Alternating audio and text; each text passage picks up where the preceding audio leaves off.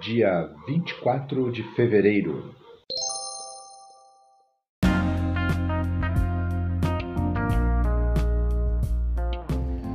Bíblia Bom Dia, versão Nova Tradução na Linguagem de Hoje.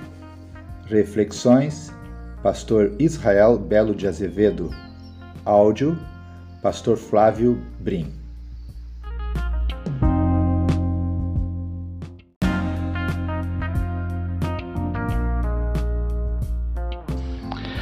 Bom dia! Tudo bem com você? Que bom que você já está aqui. Seja bem-vindo, seja bem-vinda. Vamos estar agora orando e pedindo que o Senhor esteja abençoando essa leitura.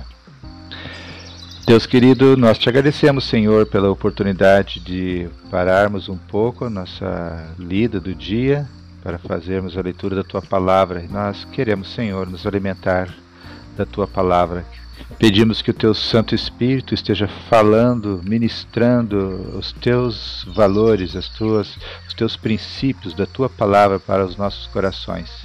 Nós precisamos muito de ti, Senhor. Nós te amamos, somos gratos pelo teu amor para conosco. E é por isso que estamos aqui para ouvir a tua voz falando aos nossos corações. em nome de Jesus é que nós oramos. Amém.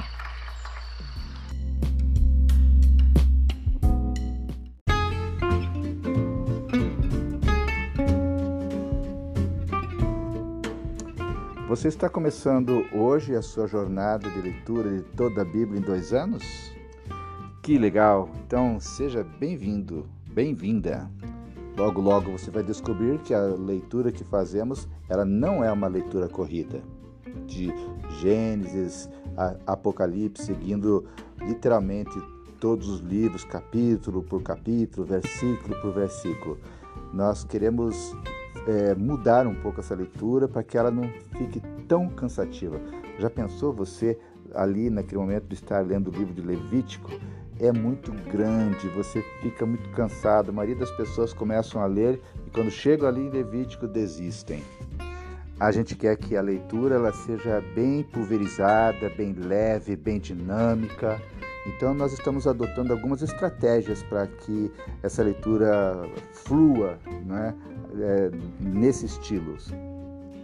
Por exemplo, quando nós estivermos lendo a história de um personagem bíblico, como por exemplo a história de Davi, você vai perceber que nós vamos ler todos os textos da vida de Davi. Não importa se é ali em Samuel, se é lá em Primeira Reis, Segunda Reis, se é Crônicas, Segunda Crônicas, se são os Salmos, nós vamos tentar esgotar a leitura de toda a vida de Davi, desse personagem, para que você tenha uma visão completa antes de passarmos para a leitura de um outro personagem da Palavra de Deus. Você vai também perceber que algumas horas nós estamos lendo o Novo Testamento, depois o, o Velho Testamento, para que ela não fique, a leitura não fique cansativa. E assim a gente vai é, variando né, de um lado para o outro, para que a leitura fique bem gostosa. Como ela não é uma leitura corrida, ela é uma leitura pulverizada em toda a Bíblia, é, você vai ter dificuldade de se parar e continuar. Então, se você parou ali, talvez dois, três meses, o ideal é você recomeçar novamente a leitura, sabendo que no dia que você começou, daqui a dois anos exatamente, você terá lido toda a Bíblia. Uma outra coisa que esse estilo de leitura é, a gente está adotando é que a gente está mais preocupado, não só preocupado com que você leia a Bíblia, nós queremos que você leia e medite naquilo que você leu. Então, sempre no término de, de cada leitura, a gente faz uma reflexão, a gente faz alguns destaques para que você possa para chamar a tua atenção a alguns lugares importantes naquele capítulo. A, a gente não faz uma, um resumo de toda a leitura porque pode se tornar um tempo muito longo e nós não queremos passar de 30 minutos. Toda a leitura, todo o tempo, do início até o fim daquele áudio, a nossa proposta é que ele dure no máximo 30 minutos. Algumas vezes ele vai durar 15, 16, 20, mas nunca vai passar, uh, ultrapassar 30 minutos. Então, seja bem-vindo a esse time, né, esse grupo de pessoas que estão lendo e meditando na palavra de Deus diariamente durante esses dois anos. Não importa qual é o dia que você começou, se foi no dia 1 de janeiro, fevereiro, março, o dia que você começou, dois anos depois, será o dia que você estará é, concluindo a leitura bíblica, tá bom? Que Deus te abençoe, seja bem-vindo em nome de Jesus.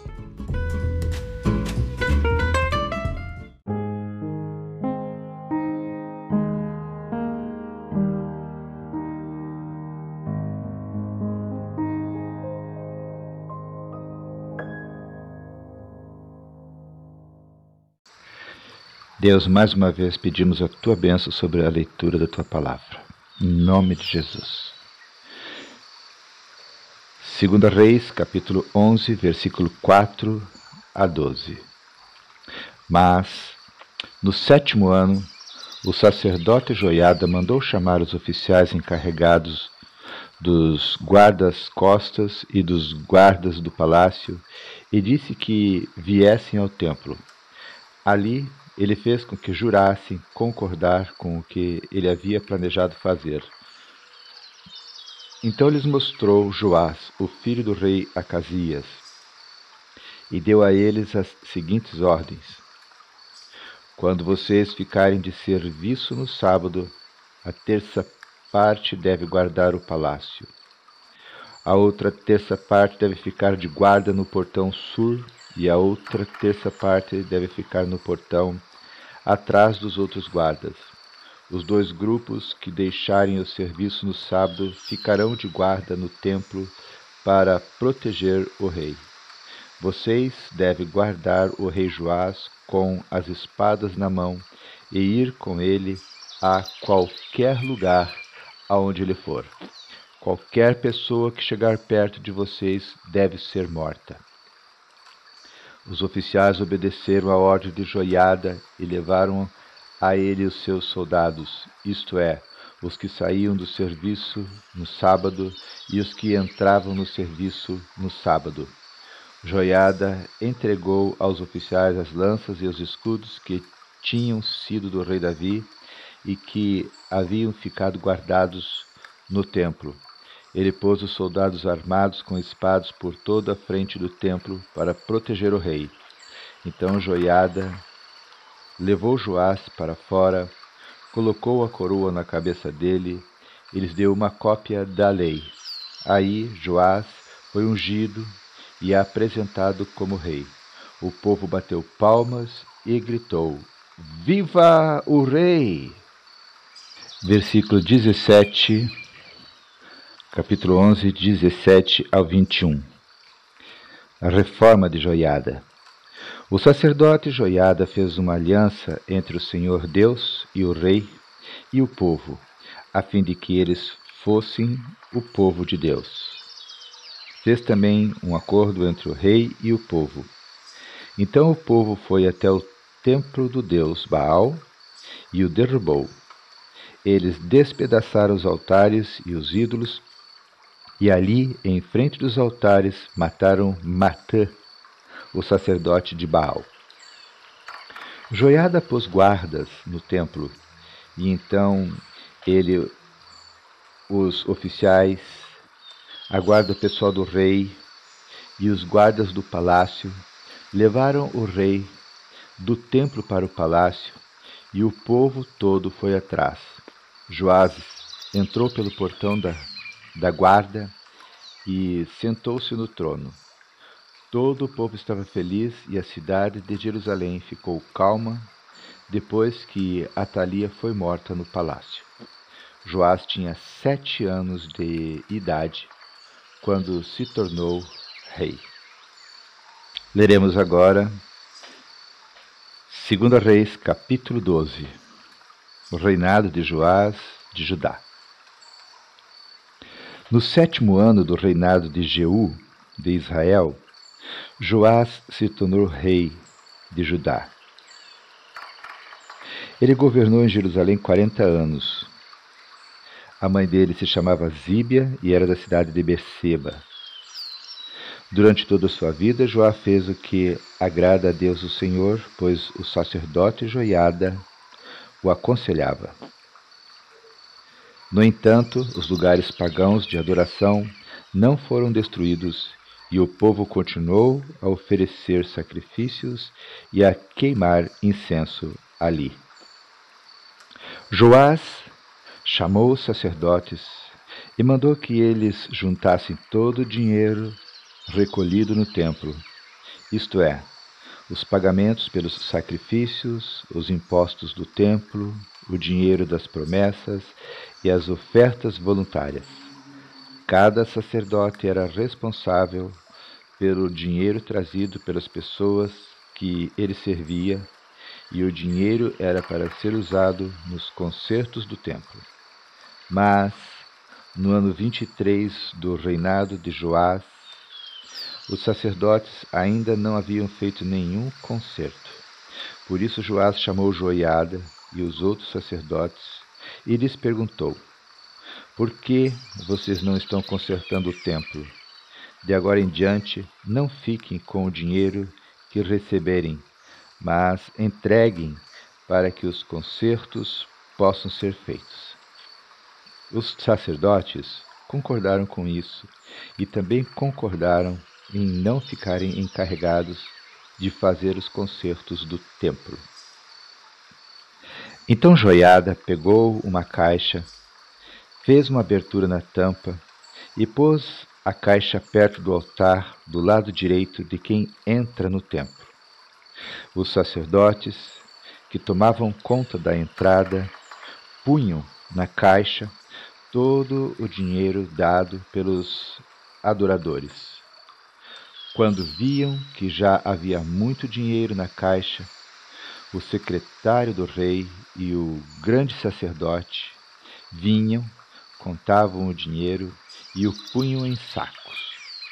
Depois de registrarem a quantia certa, eles entregavam o dinheiro aos homens que estavam encarregados do trabalho no templo.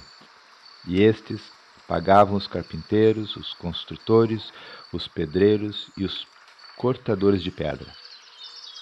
Também compravam a madeira e as pedras para os concertos e pagavam todas as outras despesas necessárias. No entanto, Nenhuma parte do dinheiro era usada para se fazer taças de prata, bacias, trombetas, tesouras de aparar, pavios de lamparinas ou qualquer outro objeto de prata ou de ouro. Todo o dinheiro era usado para pagar os trabalhadores e para comprar o material dos concertos. Os homens encarregados do trabalho eram honestos em tudo e por isso não havia necessidade de pedir que prestassem contas do dinheiro. O dinheiro das ofertas para tirar culpas e das ofertas para tirar pecados não eram colocados na caixa, mas ficava com os sacerdotes. Nessa época, o rei Azael da Síria atacou a cidade de Gate e a conquistou. Depois resolveu atacar Jerusalém. O rei Joás de Judá pegou todas as ofertas que Josafá, Jeurão e Acasias, que haviam sido reis antes dele, haviam separado para Deus, o Senhor. Junto com essas ofertas, ele pôs as suas próprias ofertas, e todo o ouro que havia no tesouro do templo e do palácio, e mandou tudo como presente para o rei Azael. Então Azael desistiu de atacar Jerusalém. Todas as outras coisas que o rei Joás, Joás fez estão escritas na história dos reis de Judá. Os oficiais do rei Joás fizeram uma revolta contra ele então dois deles, Josacar, filho de Simeate, e Josabade, filho de Somer, o mataram na casa construída no aterro que havia sido feito no lado leste da cidade de Jerusalém, na estrada que desce para a cidade de Sila. Joás foi sepultado nos túmulos dos reis, na cidade de Davi, e o seu filho Amazias ficou no lugar dele como rei.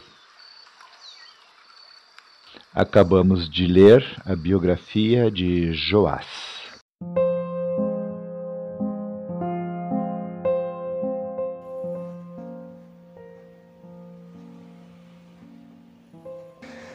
Deus querido, Deus amado, te agradecemos, Senhor, pela leitura da tua palavra. Obrigado, Senhor. Continue falando aos nossos corações no restante desse dia. Mais uma vez, Deus, queremos colocar cada irmão nosso que está nesse grupo, fazendo parte, Senhor, dessa jornada da leitura de toda a tua palavra. Deus abençoa ele, abençoa ela, abençoa sua família, abençoa, Senhor, livre de todo mal. Ó Deus, que os teus, as tuas bênçãos, Senhor, estejam derramando sobre essa família, que os celeiros deles, Senhor, estejam cheios das tuas bênçãos. Nos dê, Senhor, um restante de dia abençoado e nós aqui, Senhor, concluímos esse tempo precioso, agradecidos por essa oportunidade, Senhor, que tivemos na tua presença. Obrigado porque o teu Espírito Santo nos atraiu até aqui. A ti toda a honra, toda a glória. Bendito seja o teu nome. Amém, Senhor.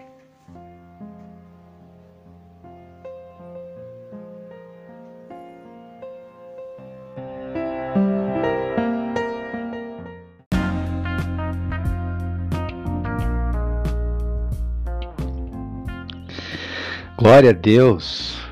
Terminamos mais uma leitura da palavra do Senhor, mais um dia, e estamos avançando para a glória do Senhor. Continue firme, não olhe para as circunstâncias, não olhe para as dificuldades. Uma sugestão para você: linke a leitura da a sua leitura bíblica com uma refeição. Por exemplo, o café da manhã ou faça a leitura antes do café, ou durante o café, ou depois do café, mas repita sempre isso. A minha sugestão é que você faça antes do café. Né? E se você não conseguiu fazer, de repente é o momento de você disciplinar você mesmo, dizendo: enquanto eu não ler, eu não tomo café. E se naquele momento você perdeu hora, atrasou-se não conseguiu ler, então decida, também não vou tomar café. Por quê? Porque se eu não tenho disciplina para alimentar a minha alma, meu espírito com a palavra de Deus, do, do eterno, por que então que eu vou me preocupar com o meu corpo? O mais importante é o alimento espiritual. Se você se predeterminar dessa forma, você vai com certeza consolidar essa disciplina da leitura da palavra de Deus. E uma última palavra para você ainda hoje nessa reflexão: não esqueça que você tem amigos que precisam ler a palavra de Deus. E Deus quer usar você. Forme um grupo de leitura bíblica ali no WhatsApp para compartilhar essa leitura com eles. Convide eles, diga para eles: olha, vamos ler juntos a palavra do Senhor? E aí, se eles aceitarem, você coloca o nome deles ali naquele grupo e você começa ali todo dia. Você joga o link da leitura ali para dentro do grupo. Converse com eles, anime-os. Faça isso não é que estou fazendo com você. Ore com eles. E tenho certeza que juntos vocês vão ser muito mais fortes para prosseguir nessa leitura da palavra de Deus. Que Deus continue te usando para a honra e para a glória do nome dele. E assim todos nós juntos vamos avançando. Que Deus seja louvado.